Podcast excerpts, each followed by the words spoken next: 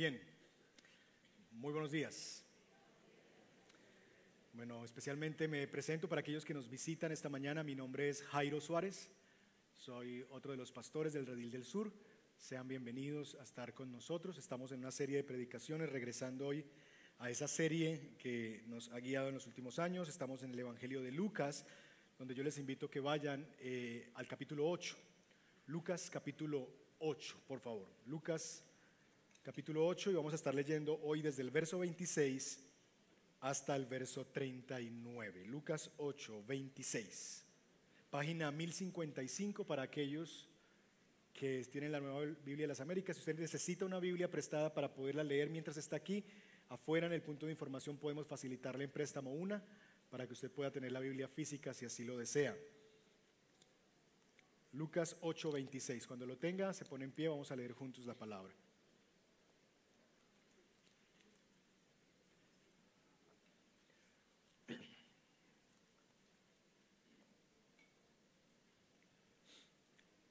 Leo en favor de ustedes.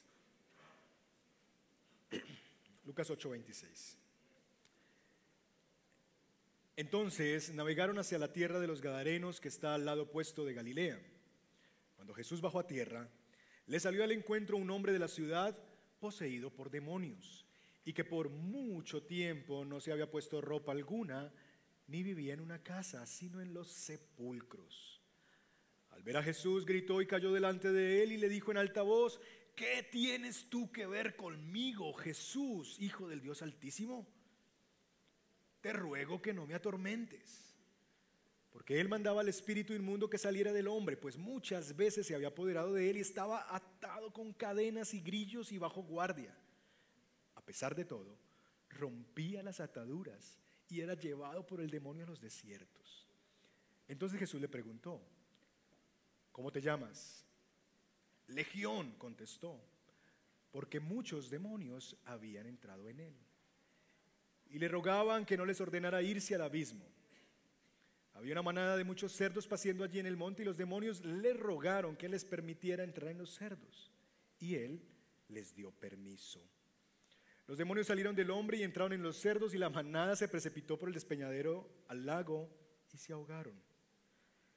Cuando los que cuidaban vieron lo que sucedió, huyeron y contaron en la ciudad y por los campos.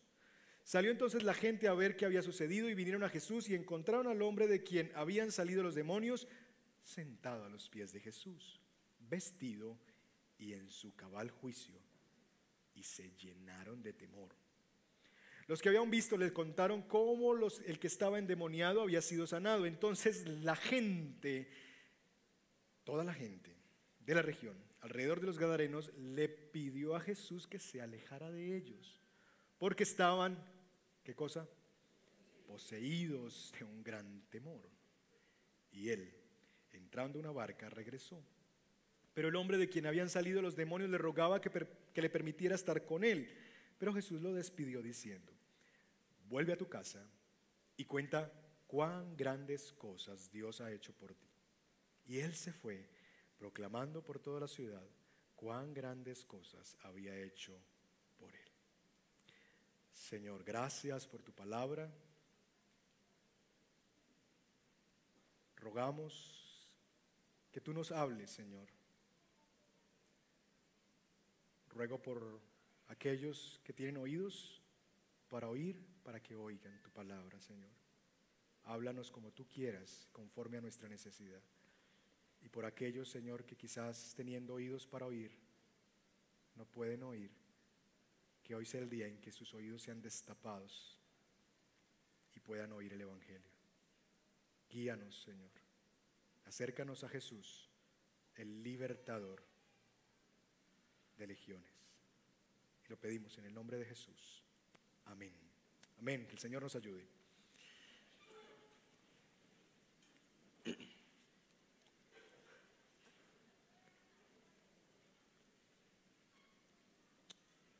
En su libro Sorprendidos por la Alegría, el autor británico C.S. Lewis, quien llegó a la fe cristiana a través de un proceso de moverse del ateísmo muy propio de su formación académica en Cambridge, por el agnosticismo, pero luego con muchas dudas, cuando razonaba más la fe, más encontraba irracional no tener fe y no hablar de la existencia de Dios. Describe su condición antes de su conversión de la siguiente manera. Él dice, acerca de su estado antes de venir a Cristo, yo era un zoológico de lujurias, un manicomio de ambiciones, una guardería de temores y un harén de odios mimados. Mi nombre era Legión. Mi nombre era Legión.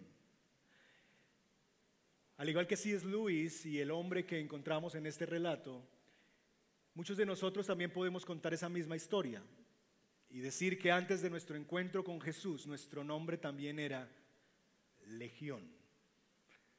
Legión de demonios que nos tenían cautivos en delitos, en pecados, lejos de la gloria de Dios. Éramos un manicomio de ambiciones, éramos un zoológico de lujurias, éramos quizás una guardería de temores o teníamos un harén de odios mimados. También nosotros estábamos cautivos por una legión. Y por la gracia de Dios hoy disfrutamos de la libertad que Cristo vino a darnos. Sin embargo, más allá de esa realidad del mundo espiritual que quizás muchos de nosotros tuvimos que sufrir previo a nuestra conversión, de ser quizás literalmente poseídos por demonios, como veremos y como acabamos de leer en ese texto, hay un demonio más grande que toda la legión de ellos demonio que nos puede también llevar a poseernos y alejarnos de aquello que nos hace bien. ¿Cuál es ese demonio que es más grande que todas las legiones de demonios? El miedo. El miedo y sus otros demonios. El miedo a entregar nuestra vida a Jesús, el poderoso libertador de legiones. Como leeremos en esta historia, el miedo es mucho más poderoso que legiones de demonios. Así que vamos a desarrollar este texto pasando por tres momentos de nuestra historia para considerar qué es lo que nos muestra acerca del el temor y sus otros demonios.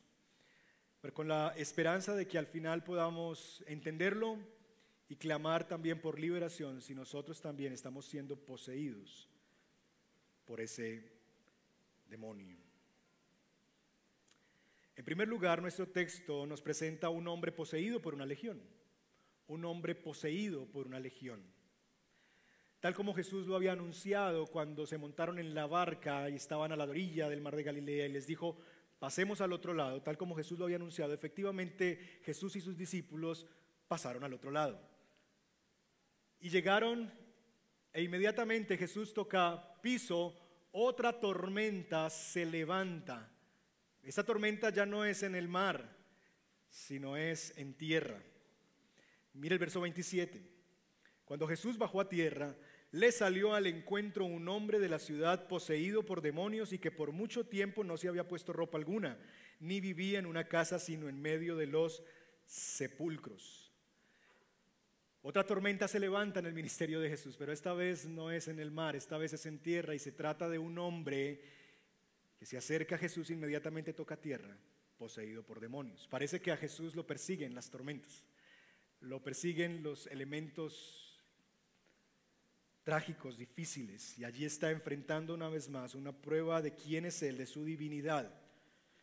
Ahora, esta no es la primera vez que Jesús va a lidiar con un hombre endemoniado. Ya en Capernaum, el capítulo 4 de Lucas, Jesús ha tenido que lidiar con varios endemoniados los ha expulsado y ha demostrado que Él tiene autoridad sobre los demonios. Pero este caso es un caso muy diferente. Porque este hombre no solamente es un endemoniado, sino que este hombre, Lucas, toma un espacio considerable, de verso 26 al 39, más de 13, 14 versos, para describirnos lo que Jesús hace y cómo interviene en la vida de este hombre. Y Lucas toma tiempo para describirnos no solamente que este es un pobre hombre endemoniado, sino nos describe muy gráficamente el estado deplorable en el que estaba este hombre por causa de esa posesión demoníaca.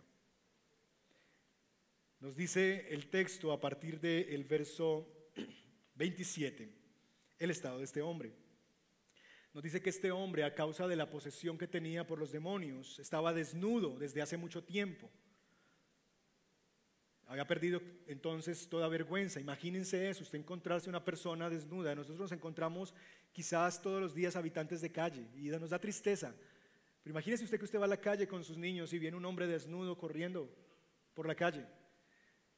Ya eso es quizás el punto más bajo de la vida de una persona, perder la vergüenza a tal punto que no me importa andar por las calles completamente desnudo. Ese es el estado de este hombre. Pero ahora, este hombre no solamente vive en las calles, sino que además de andar desnudo, se nos dice que frecuentaba las tumbas, vivía entre las tumbas, porque los demonios y las personas poseídas por demonios tienen atracción por la muerte. Y este hombre vivía por las tumbas. Se nos dice también en el verso 29 que este, estos espíritus, este espíritu que atormentaba a este hombre, producía que la gente del pueblo tuviera que atarlo con cadenas, grillos y además de eso ponerlo bajo guardia. Entonces no solamente era un hombre desnudo que andaba entre las tumbas, sino que quizás alborotaba tanto al pueblo que la gente del pueblo tenía que capturarlo, ponerle cadenas, grilletes en sus manos, quizás amarrarlo a un cepo porque no podía ponerle una guardia, porque quizás este hombre destruía todo a su paso, no lo sabemos, pero su estado es muy lamentable. Sin embargo, dice que era tanta la fuerza de este hombre que a pesar de todo rompía las ataduras. Imagínense el grado de fuerza de esta persona, los que han tenido que quizás lidiar con este tipo de situaciones de demonios, conocen lo que es la fuerza que adquiere una persona que está endemoniada. Recuerdo una ocasión, estando en el Chocó, viví una experiencia de ese tipo con una niña, nueve años. Y esa niña de nueve años era capaz de levantar bultos y arrojarlos. Una fuerza descomunal. Nos dice también que los demonios arrastraban a este hombre al desierto, lo llevaban a lugares desiertos. Y lo que nos dice, que nos explica quizás la realidad de por qué este hombre estaba en este estado tan deplorable, es que Jesús no estaba lidiando con un hombre con un demonio. Verso 30, Jesús le preguntó, ¿cómo te llamas? Y el hombre responde, legión. Los demonios responden, legión, porque somos muchos demonios, ¿verdad? Porque muchos demonios habían entrado en él. Así que Jesús no está enfrentando aquí a un hombre con un demonio, está enfrentando a un hombre cuyos demonios se identifican a sí mismos como legión. Ahora, no sabemos exactamente eso qué significa. Lo que podemos decir es que por lo menos eran muchos. Si tuviéramos una interpretación literal de eso, una legión era conformada por seis mil soldados romanos. Así que el texto no nos está diciendo que eran seis mil demonios, pero sí nos está diciendo que era una gran cantidad de demonios que tenían preso, atado a este hombre y que convertían el estado de este hombre en un estado deplorable. Eran muchos. Así que imagínese que usted vive en Sabaneta y usted tiene que lidiar con este hombre frente de su casa. Y para llevar a sus hijos al colegio, para salir a mercar, usted tiene que lidiar con este hombre, un hombre desnudo, un hombre que lo han intentado atar con cadenas y las rompe, un hombre que no tiene un demonio, sino que tiene una legión de demonios. Imagínese usted andar en las calles e encontrarse a este hombre. ¿Usted qué haría? ¿Se acercaría usted a predicar el Evangelio? Y usted diría, pobre hombre, le voy a compartir el Evangelio. La mayoría de nosotros lo que haríamos es cruzar la acera. Porque un hombre como esto es el tipo de hombres que nos parece ya un desecho de la humanidad. Es el tipo de personas que llamamos desechables. Que pensamos que como Lucas capítulo 8 nos presenta es tierra mala. ¿Qué vamos a gastar ahí pólvora en gallinazo? ¿Qué vamos a predicar el Evangelio si ese hombre está fuera de sus cabales? No va a entender nada. Es un hombre que para nuestros ojos está perdido, es terreno perdido, es mala tierra, no vale la pena ni siquiera tirar semillas, porque ahí eso es piedra, ahí no pasa nada, eso es tierra mala. Sin embargo, para Jesús, el libertador, no hay ni una sola persona que sea desechable o insalvable. Y entonces nuestro libertador se acerca a este hombre. Y eso nos lleva a nuestro segundo punto. Un libertador que no tiene oposición ni imposición. Este hombre viene, cuando Jesús baja a tierra, le sale al encuentro. Ahora es interesante porque le sale al encuentro, pero al mismo tiempo ese encuentro es un encuentro no deseado. Y en el verso 28 este hombre dice que al ver a Jesús, gritó y cayó delante de él y dijo en voz alta, ¿qué tienes tú que ver conmigo, Jesús, Hijo del Dios Altísimo? Te ruego que no me atormentes. ¿Qué tienes que ver conmigo? Eso traducido es, ¿por qué eres tan metido? ¿Por qué nos andas persiguiendo? ¿Por qué nos andas buscando? No te entrometas. ¿Qué tienes que ver conmigo? Ahora, no es la primera vez que a Jesús le responden de esa manera. Vaya conmigo al capítulo 4 rápidamente, sin perder el capítulo 8. A Lucas capítulo 4, para que veamos otro momento donde a Jesús le hacen la misma pregunta. Capítulo 4, verso 34. desde el verso 33, 4.33. Y había en la sinagoga un hombre poseído por el espíritu de un demonio inmundo y gritó a gran voz, déjanos, ¿qué tienes que ver con nosotros, Jesús de Nazaret? Has venido a destruirnos, yo sé quién tú eres, el santo de Dios. De nuevo, aquí hay otro demonio que le hace la misma pregunta, ¿por qué te metes con nosotros? ¿Qué tienes que ver con nosotros? El clamor del demonio es que Jesús lo deje en paz. El clamor del demonio es que Jesús no se meta con ellos. Ahora, nosotros estamos acostumbrados, sobre todo en Latinoamérica, a este asunto de la guerra espiritual. Y uno diría, aquí hay una confrontación espiritual de nivel intenso. Jesús y una legión de demonios. Y uno se imagina ya en sus películas, esto, mejor dicho, está mejor que Marvel. Esto... Y muchas veces, hermano, es interesante ver cómo los demonios que se sienten atormentados por Jesús y que le preguntan a Jesús qué tienen que ver con nosotros, cómo se expresan de Jesús y hacia Jesús. Porque contrario a lo que nosotros solemos pensar, mis hermanos, esta no es una batalla entre poderes para ver quién se impone. Aquí no hay una guerra, Aquí no hay una batalla. Lejos de eso, lo que los demonios hacen es rogarle a Jesús. Mire conmigo el verso 28 de capítulo 8. Dice que al ver a Jesús gritó y cayó delante de él y dijo en alta voz, ¿qué tienes tú que ver conmigo, Jesús, Hijo del Dios Altísimo? ¿Qué palabra usa? te ruego que no me atormentes. ¿Lo ven? Aquí no hay un desafío, aquí no hay una guerra, no es Batman versus Guasón. Aquí no, aquí no hay esa guerra de poderes del yin yang el bien y el mal. No, aquí no hay batalla. Aquí hay un demonio, una legión de ellos rogándole a Jesús. Primero le ruegan, no nos atormentes. Qué interesante. Los demonios son felices atormentando, pero no quieren ser atormentados. Es que así funciona el mal. El mal nos quiere dañar, pero no quiere sufrir daño. Satanás quiere dañar todo lo que él toca y posee, pero él mismo no quiere ser dañado. Y es interesante porque eso ya presenta un contraste con nuestro Señor nuestro Señor se entrega para ser dañado, para que nosotros no seamos dañados. Pero este no es solamente el único ruego de los demonios. Mire el verso 31. Y le rogaban que qué? Que no les ordenara irse al abismo. Ahora, este es el segundo ruego. Los demonios le ruegan a Jesús que no los envíe al abismo. O sea, ¿cuál abismo? Sabemos que no es el despeñadero porque finalmente van a terminar ahí.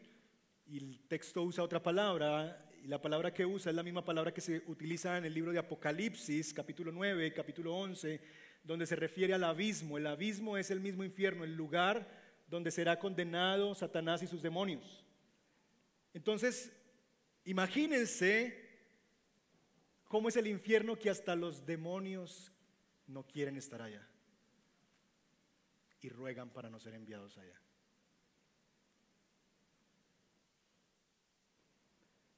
¿Cómo es el infierno que ni los demonios desean llegar allá? Saben que llegarán, pero ruegan a Jesús que todavía no, que todavía no los mande allá. Hasta los mismos demonios odian al infierno. Y entonces los demonios hacen un tercer ruego. Verso 32. Había una manada de muchos cerdos paciendo allí en el monte. ¿Y los demonios qué hicieron? léalo en su Biblia, le rogaron que les permitiera entrar en los cerdos. Tercer ruego, déjanos entrar en los cerdos. Esta petición, comenta David Garland, es en virtud de que los demonios siempre quieren habitar algo. Por eso es que cuando la escritura presenta que cuando un hombre es liberado, esos demonios salen y andan por ahí, y si vuelven a encontrar, tan pronto vuelvan a encontrar un lugar, una vida, una puerta abierta, ¿qué hace? ¿Viene solo? No, viene con otros siete que se ha encontrado por ahí dando vueltas y arman gavilla. Dice, vámonos que allí hay un espaciecito para nosotros. Y vienen, porque los demonios siempre buscan algo que habitar. Y todo lo que habitan lo destruyen. Tres ruegos. ¿Qué hace Jesús? Final del verso 32. Y él, ¿qué hizo? Les dio permiso. Hermanitos, hermanitos que andan emocionados con la guerra espiritual. La guerra espiritual no es una lucha entre el bien y el mal para ver quién grita más duro. La guerra espiritual que libramos los creyentes no es una guerra entre los demonios a los que nosotros tenemos que derrotar y gritar más fuerte y rasgarnos las vestiduras. No hay una guerra espiritual entre dos poderes para ver cuál va a vencer a cuál. No, lo que vemos aquí es a un solo Señor que gobierna el universo, que es Señor de los cielos, tierra y mar, del mundo visible, de lo que Él habita, pero que también es dueño y Señor del mundo invisible. Y que ese mundo invisible tiene ángeles, tiene arcángeles que adoran y viven en las huestes de Dios, alabando al Señor, pero también hay demonios, hay espíritus malignos que si quieren hacer cualquier cosa deberán rogar literalmente rogar a Jesús. ¿O acaso no fue lo que pasó en la historia de Job? ¿No fue Satanás mismo y le pidió permiso al Señor para atormentar a Job? Así que hermanos, hay gente que le tiene más miedo al diablo que a Dios. Usted no debe temer al diablo, usted debe temerle a Dios, aquel que tiene el poder de la vida y la muerte, y no se llama Satanás, se llama Dios el Señor. Si has de temer a algo, no le temas a los demonios y a Satanás, temele a Dios. Pero hay tantos cristianos con miedo, viendo demonios en todas partes y, atemorizados y, y viven como en una zozobra, en una ansiedad. Imagínense que yo voy por la calle y yo tengo un pitbull de esos que de pie miden un 80, una cosa así. Y del otro lado, en la otra acera, viene el pastor Rodney con Lulú, con un pincher. Y yo empiece, ay, ay, Y Lulú ladre que ladre, porque ladran esos pinches. Y que yo empiece a atemorizarme y a decir, ay, ay, ay. Bueno, así de ridículos somos los creyentes que andamos con un león y le tememos a los demonios. Porque tú sales a la calle con un león si estás en Cristo. Y lo que está afuera son pinches. Pinchers demonios. ¿Qué son? Eso quedó grabado.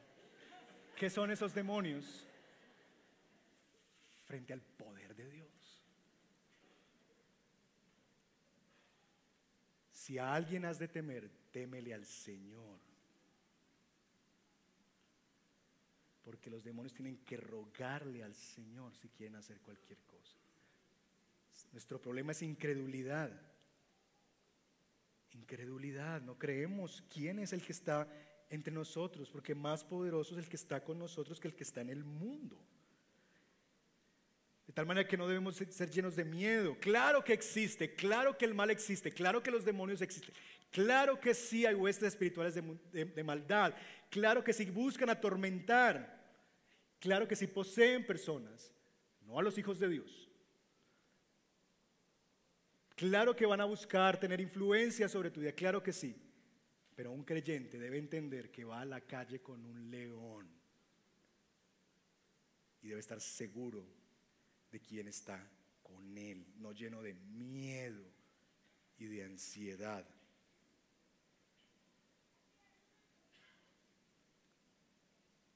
Los demonios saben quién está al control. Y Lucas quiere mostrarnos que Jesús es el Señor tanto de la creación visible, como nos lo acaba de mostrar con los mares que le obedecen, los vientos que se calman a su voz. Él es el Señor de la creación visible, pero también es el Señor de la creación invisible y gobierna sobre todo. Aquí no hay batalla, aquí hay señorío de Cristo sobre una creación y la otra. Él tiene autoridad sobre toda la creación, los demonios lo saben y nosotros necesitamos recordar. ¿Qué pasó con el hombre? ¿Qué pasó con el hombre que vivía entre los sepulcros? Verso 35. Salió entonces la gente a ver qué había sucedido y vinieron a Jesús y encontraron al hombre de quien habían salido los demonios. ¿Cómo? Sentado a los pies de Jesús. ¿Qué más? Vestido y en su cabal juicio. Y se llenaron de temor. ¿Qué pasó con el hombre que habitaba entre los sepulcros? Ahora habita a los pies de Jesús. ¿Qué pasó con el hombre que vivía desnudo? Ahora está vestido. ¿Qué pasó con el hombre que tenían que atar con cadenas y grilletes porque no se gobernaba? Ahora está en su cabal juicio. Había sido liberado. He aquí, hermanos, a nuestro poderoso libertador, que no tiene oposición, que no hay huéspedes, no hay demonios, ni el mismo infierno que pueda resistir su poder y su obra, que no tiene oposición alguna pero que tampoco tiene imposición. Aquel Jesús, que es el Señor de la creación visible e invisible. ¿Era una legión? Sí, pero ¿qué es una legión? Cuando delante de ti está el Rey de Reyes, el Señor de los Señores. ¿Quién es este que aún las legiones le obedecen, podríamos decir? Ahora, Contrario a lo que pensamos, este, este no es el único hombre que está poseído en nuestra historia. Este no es el único hombre que está poseído. ¿Lo notaron? Hay más poseídos. Ahora, había un hombre poseído por una legión. Ahora, el texto nos va a presentar a una legión poseída por un demonio. Mire conmigo el verso 36. Los que lo habían visto le contaron cómo el que estaba endemoniado había sido sanado. Entonces, toda la gente de. ¿Quién es? Toda la gente de la región, una legión de gente, le pidió a Jesús que se alejara de ellos. ¿Por qué? ¿Estaban qué? Poseídos de un gran temor. Y eso nos lleva a nuestro tercer punto. Una multitud poseída por el temor. El temor y sus otros demonios. Una multitud poseída por el temor. Estaban poseídos por un gran temor. Ahora, ¿qué hacen los demonios, las personas que están poseídas con Jesús? ¿Qué le piden? Que se aleje de ellos. Déjanos. No te entrometas. ¿Qué tienes que ver con nosotros? Eso es lo que hacen los endemoniados cuando se encuentran con Jesús. ¿Qué hace esta legión de personas que están poseídas por un demonio? ¿Qué le piden a Jesús? Verso 37. Toda la gente de la, de la, región alrededor de los Gadarenos le pidió a Jesús que qué? Que se alejara de ellos. Aquí no hay un endemoniado. Aquí había un endemoniado que tenía una legión, pero hay una legión que tiene un demonio.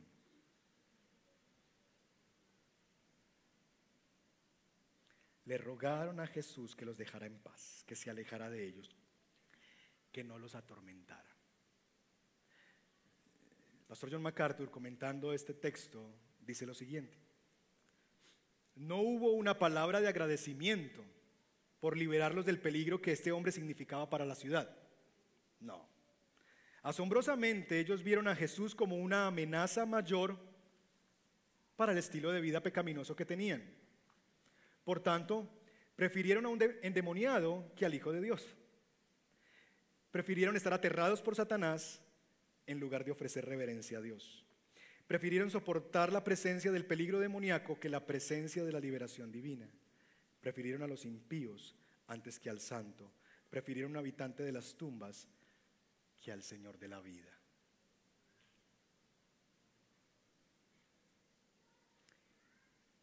¿Cuál era el demonio que poseía esta multitud? ¿Cuál es su nombre? ¿Cómo te llamas? ¿Cómo se llama el demonio?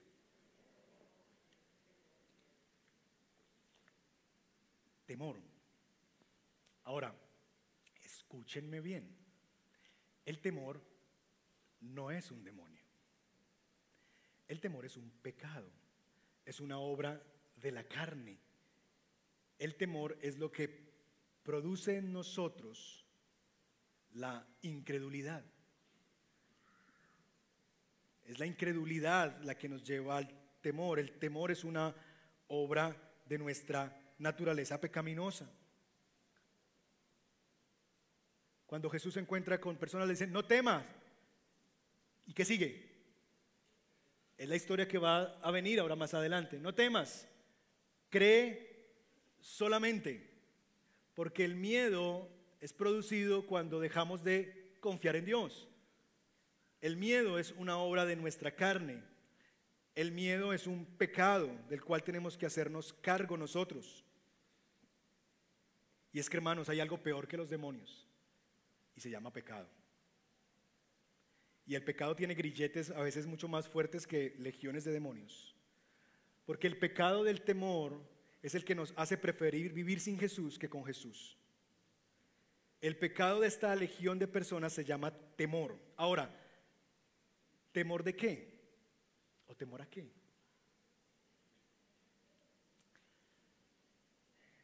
Esas personas tienen miedo a que Jesús se entrometa en sus vidas. Tienen miedo a que Jesús, en vez de venir lugar, en vez de venir a colaborar con su vida, venga a acabar con su vida. Tienen miedo porque temen perder su vida normal y ser atormentados por una revolución en sus vidas. Porque sí, mis hermanos, cuando Jesús llega, la cosa se revoluciona. hay reforma, hay transformación. Cuando Jesús viene, la cosa se pone patas arriba. Porque Él no viene a hacerse a nuestro lado para ayudarnos a construir nuestro reino, no. Él viene a quitar los ídolos que están sentados en nuestro corazón y a reclamar lo que le pertenece, su reino en nosotros. Y eso trae destrozos y daños. Ellos tienen miedo a perder sus negocios. ¿Se imaginan lo que pensaron? El, dueño de los marranitos. Y el de enseguida tienes cabras y ovejas. Dijo, no, donde este sigue así, sigo yo. Ya no hay cerdo a los que mandar, las próximas son mis ovejitas. Y después el otro dijo, no, y esas ovejas van a meter por, el por los maizales, por los cultivos y me van a los cultivos. No, no, no, no, no, no, no. Vete de aquí, no te queremos, déjanos así como estamos. No te metas con nosotros. Les gana el miedo a perder su estilo de vida más que la alegría de ver a un hombre libre. Jesús viene a entrometerse. Jesús viene a liberar a los cautivos.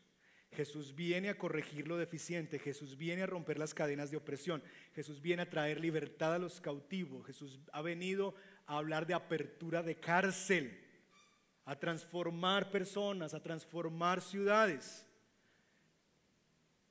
Y eso trae un revolcón. Y no a todo el mundo le gusta que Jesús le revuelque la vida. No, no, no, no, no. Déjame así quietecito. No todos se alegran. Algunos le dicen a Jesús, conmigo no, no te entrometas conmigo. ¿Por qué? Porque están poseídos por el miedo a perder sus estilos de vida, su estabilidad, su vida conocida, porque creen que si pierden eso estarán perdiendo mucho más de lo que ganarían si rindieran sus vidas a Jesús. Y hay mucha gente que tiene miedo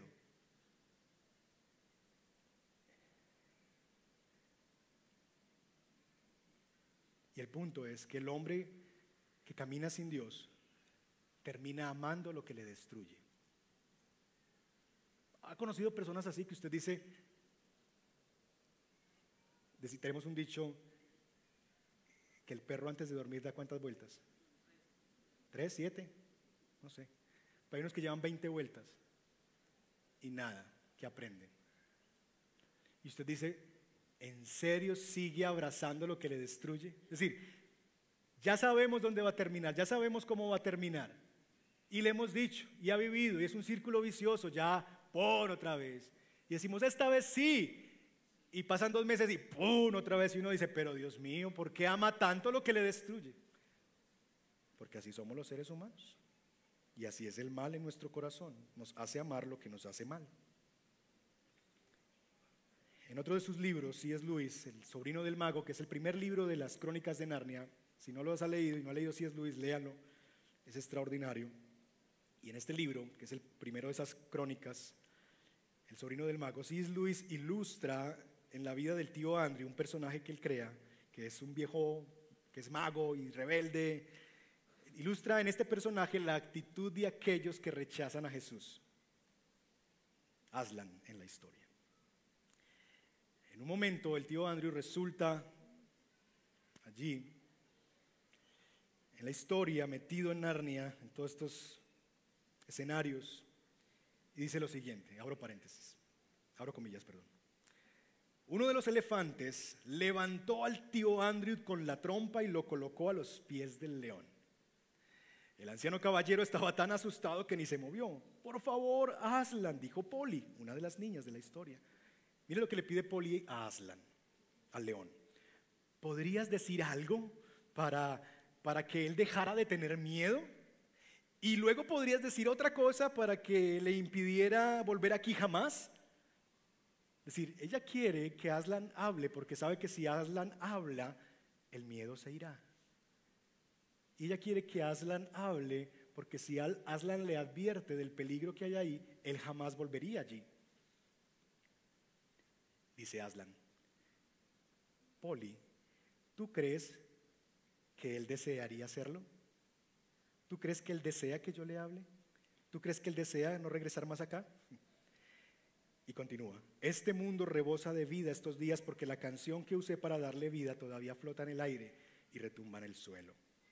Esto no durará mucho, pero no puedo decírselo a este viejo pecador y tampoco puedo consolarlo. ¿Por qué?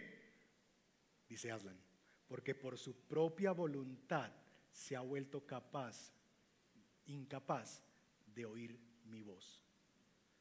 Porque su por su propia voluntad se ha vuelto incapaz de oír mi voz. Si le hablo, no oirá más que rugidos y gruñidos, como muchos aquí que lo que escuchan es... Está escuchando la palabra de Dios, pero lo que escuchan son rugidos y gruñidos a un simple hombre hablando y hablando y hablando. ¿Por qué? Porque por su propia voluntad se han vuelto incapaces de oír mi voz. Si le hablo, no oirá más que rugidos y gruñidos. Y concluye, oh hijos de Adán con qué habilidad ustedes se defienden de lo que les puede hacer bien. Oh hijos de Adán, con qué habilidad ustedes se defienden de lo que les puede hacer bien. Y los hombres son expertos en defenderse de Dios con mucha habilidad. Hay jóvenes, hombres, mujeres, que se defienden de Dios a través del ateísmo. Un ateísmo que han visto en dos videos de YouTube. Pero es la manera en la que encuentran para huir de lo que les hace bien, porque tienen miedo, miedo de entregar el control de sus vidas a Jesús. Y entonces se crean un sistema que les permita mantenerse afuera y crean un sistema mental para mantener a Jesús a raya. Pero en realidad lo que sienten en el fondo de su alma es miedo de que Jesús venga y les trastorne la vida, se las ponga patas arriba. Porque creen que lo que hoy tienen es mucho mejor, más bonito, más grande, más precioso y no lo quieren perder.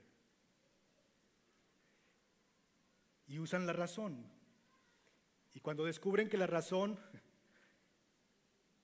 no es suficiente, sino que es razonable pensar en un creador, entonces recurren al agnosticismo, que son las vestiduras decentes del ateísmo. Y cuando eso tampoco funciona, entonces se amparan en la experiencia. No, no, entonces sí, sí, existe un Dios, pero ¿por qué tanto mal? ¿Por qué tanto sufrimiento? Entonces se, esconden de Dios porque tienen miedo en la experiencia que pueden ver y huyen de lo que les hace bien. Cuando este refugio ya no es seguro, pues es muy maleable, entonces se amparan en la moralidad que hace no necesario a Dios. Y vivimos los hombres creándonos sistemas y refugios para seguir huyendo de lo que nos hace el bien. Porque tenemos miedo, porque sabemos en el fondo de nuestra alma que Jesús lo quiere todo. Y no queremos darle todo.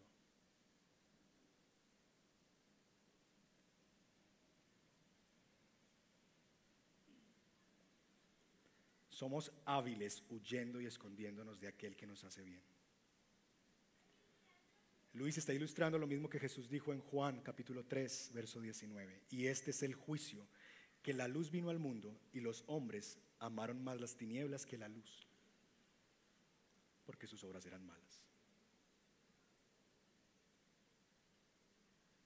Hermanos, el demonio mayor con el que batallamos y con los que batallan los seres humanos es un miedo a entregar su vida y arriesgarlo todo con tal de ganar a Cristo. ¿Por qué? Porque sabemos en el profundo de nuestra alma que perderemos completamente el control. ¿Por qué? Porque amamos al pecado. ¿Por qué? Porque vemos que lo que tenemos es mucho más valioso que lo que podríamos ganar si abrazamos a Cristo.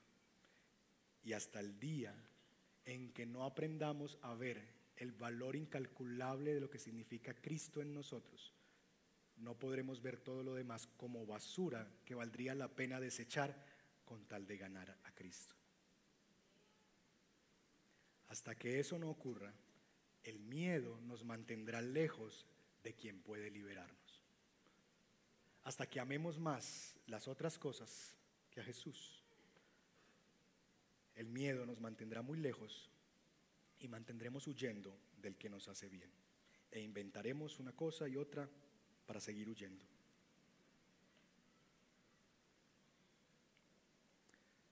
Son los demonios los que son expulsados, ¿verdad?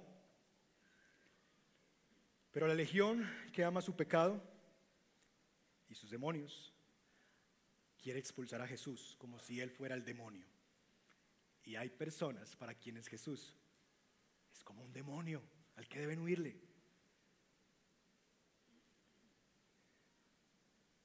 ¿Qué haría Jesús ante una multitud que le cierra la puerta en la cara y le dice, vete, déjanos en paz?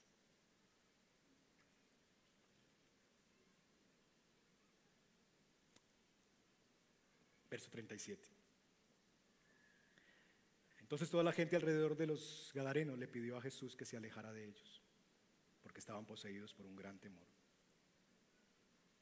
Y él, entrando en una barca, regresó.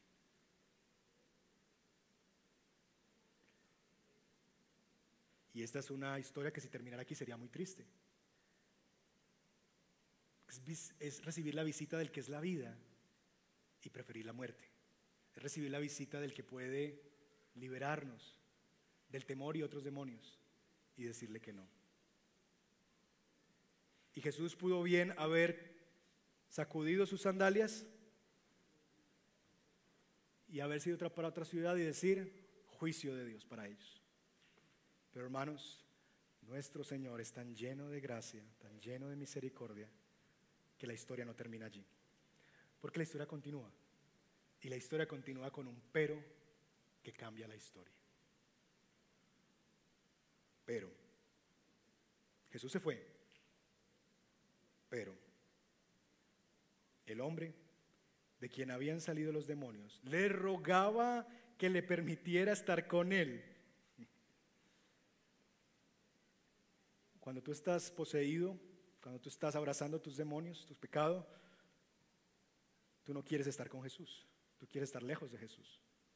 El mismo hombre que hace un momento le estaba pidiendo a Jesús, ¿qué tienes que ver conmigo? Aléjate. Se nos presenta en el verso 38, pero él quería estar con él. Porque cuando tú eres liberado de tus demonios, el placer más grande que haya tu vida Ahora es estar con Jesús.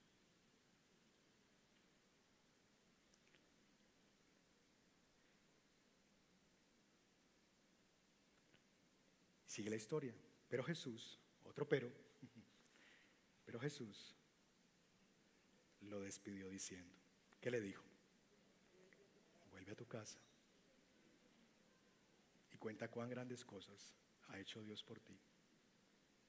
Y él se fue proclamando por toda la ciudad cuán grandes cosas Jesús había hecho por él.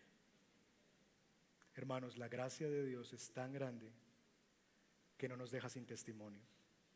Y que aun cuando nosotros le hemos dicho a Jesús en la cara, vete, déjanos en paz, nos sigue enviando exdemoniados a que nos sigan hablando del amor y de la obra de Jesús en favor nuestro cuánto bien, cuánta misericordia, que aquel de quien huimos nos persigue.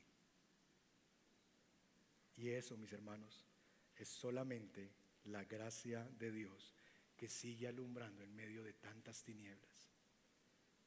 Y seguramente tú estás aquí porque hay por ahí algún endemoniado que toda, ex endemoniado que todavía te insiste y que aunque tú le has dado la espalda a Jesús 31 mil veces, Jesús le dijo a alguien, vuelve a tu casa y cuenta cuán grandes cosas ha hecho Dios por ti.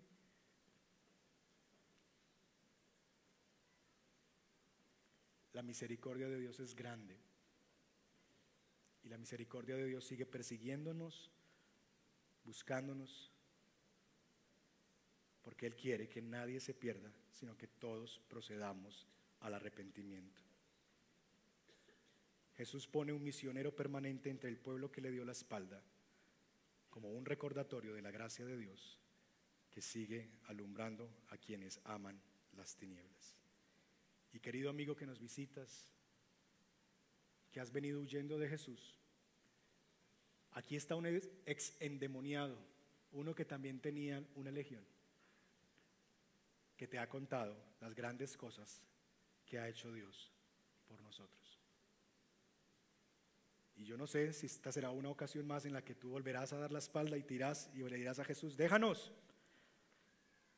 Y no sé si será la última, no sé si te quedan más cartuchos. Lo único que sé es que Dios te ama y en su misericordia te trae para que escuches una vez más y te dice, deja que te libere de ese temor que te hace mantenerte lejos de lo que te hace bien. Nunca será mayor lo que pierdas a lo que ganas si entregas tu vida y tu control de tu vida a mí. Conclusiones. Mi nombre era Legión, el tuyo también. ¿Cuáles fueron los demonios de los que Él te liberó? ¿Podrías esta semana en tu comunidad del Evangelio hacer memoria o en tu devocional en casa escribir los demonios que el Señor me liberó cuando vine a Él? Dos, Jesús es un poderoso libertador. Te pregunto, ¿tienes miedo de que Jesús se meta contigo? ¿Hay algo en tu vida, en lo que has expresado? Aquí no te metas, Señor, aquí no me atormentes, déjame quietico esta parte. Aquí no, esto sí, pero déjame esto a mí, yo lo manejo. No, con Jesús no podemos tener partes, es todo o nada. Es niégate a ti mismo, toma tu cruz sígueme. ¿Hay algo en lo que te has expresado Jesús en esta área? No, déjamela seguir manejando a mí.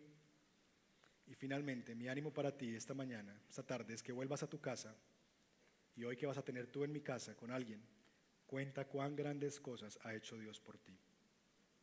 Eres misionero en tu familia, eres misionero en tu propia casa. Quizás Jesús no te dejó seguirlo para que fueras a otros, porque te quiere como un misionero en tu propia casa, en tu propia tierra. Vuelve y cuenta cuán grandes cosas ha hecho Dios por ti. ¿Podrías testificar a tu familia hoy algo que el Señor ha hecho por ti? ¿Hay alguien que necesita escuchar una vez más lo que Jesús ha hecho? Si es así, hazlo esta semana. Que el Señor nos ayude a ser liberados del peor de los demonios, el temor de entregar completamente nuestra vida al dominio de Jesús. Cierre sus ojos y vamos a responder a Dios en oración.